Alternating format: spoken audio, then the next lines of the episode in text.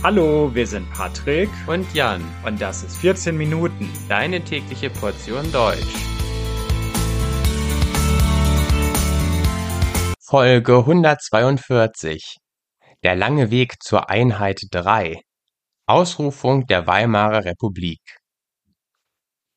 Herzlich willkommen, liebe Zuhörer, zum dritten Teil unserer Serie über die Geschichte Deutschlands und über die unterschiedlichen Etappen zur Einheit Deutschlands. In der letzten Folge haben wir uns mit dem Deutschen Kaiserreich befasst und wie ihr euch erinnern könnt, war das Deutsche Kaiserreich keine richtige Demokratie, sondern eher so eine Mischform aus Monarchie, Militärdiktatur und so parlamentarischen, demokratischen Elementen. Der Kaiser und der Adel insgesamt hatte sehr viel zu sagen in der alten Monarchie, dem Deutschen Kaiserreich, und auch das Militär hatte eine bedeutende Position. Die Folge war eine sehr ausgeprägte, sehr strenge gesellschaftliche Hierarchie mit wenigen mächtigen Personen, die an der Spitze der Macht standen und sehr vielen armen Leuten, Arbeitern, Bauern, die eher unten im unteren Feld der gesellschaftlichen Schichten angesiedelt waren. Der Grund, warum es mit diesem Deutschen Kaiserreich zu Ende ging, lag im Ersten Weltkrieg. 1914 ist bekannterweise der Erste Weltkrieg ausgebrochen und das lag zu einem großen Teil am Deutschen Kaiserreich. Der Militarismus, das militärische Denken im Deutschen Kaiserreich führte dazu, dass immer mehr Waffen produziert werden sollten, vor allem sollten immer mehr Kriegsschiffe produziert werden, und das war natürlich eine Provokation auf andere mächtige Staaten, beispielsweise England, und zugleich gab es immer noch die starke Rivalität mit Frankreich. Frankreich hatte ja Elsass-Lothringen an Deutschland verloren im Deutsch-Französischen Krieg. Und deswegen gab es immer den Wunsch auf französischer Seite, Deutschland besiegen zu können und sich dieses Gebiet wieder zurückzuholen, um somit das Unglück äh, des Deutsch-Französischen Krieges wieder rückgängig zu machen. Und diese vielen Entwicklungen, Strömungen führten schließlich zum Ersten Weltkrieg, wo diese Mächte aneinander gerieten. Wer letztlich Schuld hatte, das weiß man nicht so genau. Also die meisten Historiker sagen, Deutschland hatte die Schuld am Ersten Weltkrieg, also das Deutsche Kaiserreich, weil es den Anfang eben machte gemeinsam mit Österreich, seinem wichtigsten Verbündeten, und die anderen Länder angegriffen hat. Und dann gibt es neuere Studien einzelner Historiker, die sagen, Deutschland hatte eigentlich nicht die Kriegsschuld, sondern alle Mächte haben sich in diesen Ersten Weltkrieg hineingesteigert. Auf jeden Fall kann man sagen, dass Deutschland den Ersten Weltkrieg verloren hat und die Niederlage im Ersten Weltkrieg führte dazu, dass auch die Monarchie am Ende dann gewesen ist. Die Monarchie wurde abgeschafft und es kam erstmals in Deutschland zu einer richtigen Demokratie, nämlich der Weimarer Republik, der anschließenden Staatsform. Das zeichnete sich schon so in den letzten Kriegsjahren ab. Also 1917 gab es bereits demokratische Reformen im Deutschen Kaiserreich, weil das Deutsche Kaiserreich dachte, wenn es sich in eine Demokratie umwandelt und den Krieg verliert, funktionieren am Ende vielleicht die Verhandlungen nach der Kriegsniederlage besser. Frankreich und die USA waren ja demokratische Staaten. Und wenn Deutschland dann auch ein demokratischer Staat wäre, dann wäre man ideologisch, weltanschaulich näher beieinander. Und dann würden diese Länder Deutschland vielleicht verzeihen. Und die Strafe für Deutschland wäre nicht so groß. Ja, das hatte man sich überlegt und deswegen gab es damals schon demokratische Reformen, die das Deutsche Kaiserreich ähm, nach dem Vorbild Großbritanniens in so eine Mischform aus Monarchie und Demokratie umwandeln sollten. Als Deutschland dann aber den Ersten Weltkrieg tatsächlich verloren hatte, war das Volk so wütend und äh, vor allem die Soldaten waren so wütend, dass man von der Monarchie gar nichts mehr wissen wollte. Eine Revolution brach aus und die Folge dieser Revolution war, dass man die Monarchie komplett abschaffte. Der Kaiser wurde ins Exil geschickt und es gab dann eine parlamentarische Demokratie ohne Kaiser. Allerdings eine parlamentarische Demokratie, in der der Präsident eine starke Stellung hatte, also eine semi-parlamentarische Demokratie, die so ähnlich funktioniert hat wie heute die Demokratie in Frankreich. Also es gibt ein Parlament und zugleich gibt es aber auch einen Präsidenten, der sich einmischen kann und der vom Volk gewählt wird, genauso wie das Parlament vom Volk gewählt wird. Der Staat bekam natürlich auch eine neue demokratische, freiheitliche Verfassung, die damals als die liberalste und demokratische Verfassung der gesamten Welt galt.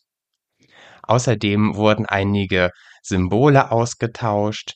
Die alte deutsche Flagge des Kaiserreiches beispielsweise war schwarz-weiß-rot und die neue deutsche Flagge war wieder die alte Flagge von 1848 äh, vom ersten demokratischen deutschen Staat, nämlich Schwarz-Rot-Gold, also die Flagge, die wir auch heute noch oder wieder in Deutschland haben. Außerdem bekam Deutschland zum ersten Mal eine richtige offizielle Nationalhymne, nämlich das äh, Deutschlandlied von Hoffmann von Fallersleben, der sich in der ersten Hälfte des 19. Jahrhunderts sehr für demokratische, liberale Reformen eingesetzt hatte. Und diese Nationalhymne ist bekanntlich auch heute noch die deutsche Nationalhymne, mit dem Unterschied allerdings, dass die erste Strophe nicht mehr gesungen wird, weil man dort nationalistische Tendenzen herauslesen kann.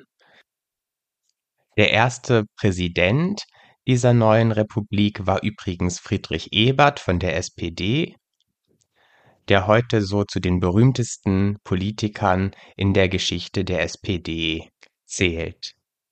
Allerdings muss man sagen, dass trotz dieser vielen neuen Symbole, die hinzukamen, kein wirklicher Staatswechsel erfolgte, sondern es war lediglich ein Wechsel der Staatsform, also von einer Monarchie zur Demokratie wobei die Weimarer Republik relativ nahtlos ähm, auf das Deutsche Kaiserreich folgte. Die Weimarer Republik war von Anfang an mit großen Problemen konfrontiert, die schließlich auch dazu führten, dass diese erste stabile Demokratie in Deutschland scheiterte. Und das hatte mit der Niederlage im Ersten Weltkrieg zu tun. Also die Hoffnungen, die die konservativen monarchistischen Politiker zur Zeit des Deutschen Kaiserreiches 1917 hatten, die erfüllten sich nicht. Deutschland wurde zwar zu einer Demokratie, aber der Friede, der war trotzdem sehr hart. Also der Friedensvertrag, der von den Siegermächten, also von Frankreich, den USA, Großbritannien und so weiter diktiert wurde, Deutschland musste viele Gebiete im Osten und im Westen an Frankreich, Polen oder im Norden an Dänemark abtreten. Und somit war dann die neue Republik, die neue Demokratie in den Augen der deutschen Bevölkerung immer mit der Niederlage im Ersten Weltkrieg verbunden. Also die äh, neue Demokratie hatte gleich einen schlechten Start, weil man eben den Krieg verloren hatte und weil man die neue Demokratie mit diesem Krieg mit dieser Niederlage verband. Hinzu kam noch, dass die alten konservativen Kräfte der neuen Demokratie auch diese Niederlage in die Schuhe schoben. Also sie versuchten, das so darzustellen, dass nicht das Deutsche Kaiserreich den Krieg verloren hatte, sondern dass die neue Weimarer Republik den Krieg verloren hätte. Ja, und das hat dann vielfach auch geklappt. Also die Deutschen haben dann gedacht, nur wegen diesen neuen demokratischen Politikern hätten wir diesen harten Friedensvertrag bekommen und nur deshalb hätten wir den Krieg verloren. Und das wurde dann so erklärt, dass die deutsche Armee eigentlich stark genug gewesen wäre, um noch weiter im Ersten Weltkrieg zu kämpfen, aber durch die Sozialdemokraten hätten sie dann aufgegeben, weil die Sozialdemokraten dann für einen schnellen Frieden waren und nicht weiter kämpfen wollten, und so hätte man dann den Krieg verloren.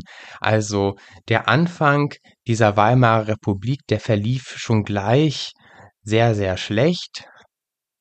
Und hinzu kam, dass ja die alten mächtigen Personen in der Wirtschaft, im Militär weiterhin an der Macht waren und äh, ihre Macht dann auch benutzt haben, um gegen die Republik zu kämpfen, um gegen die Republik zu polemisieren.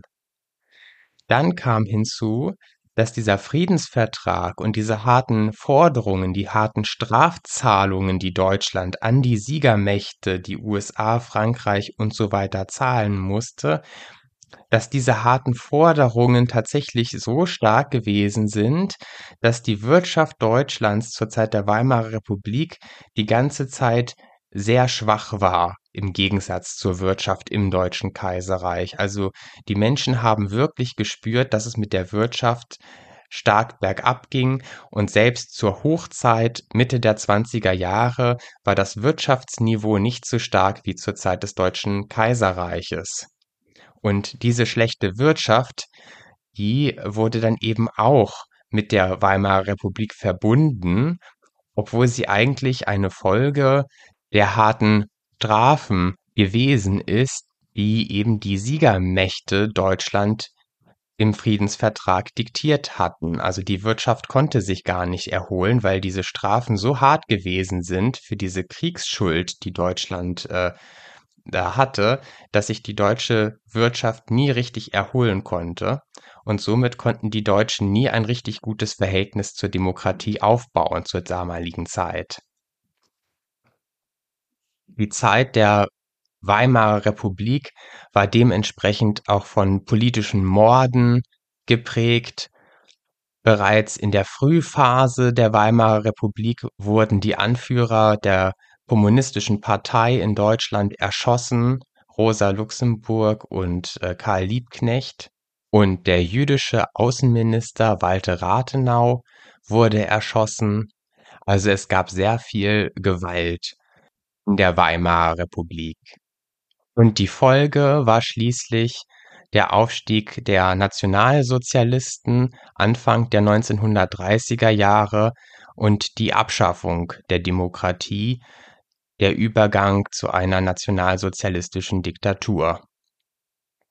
Aber das ist eine andere Geschichte und äh, darüber werde ich euch in der nächsten Folge informieren.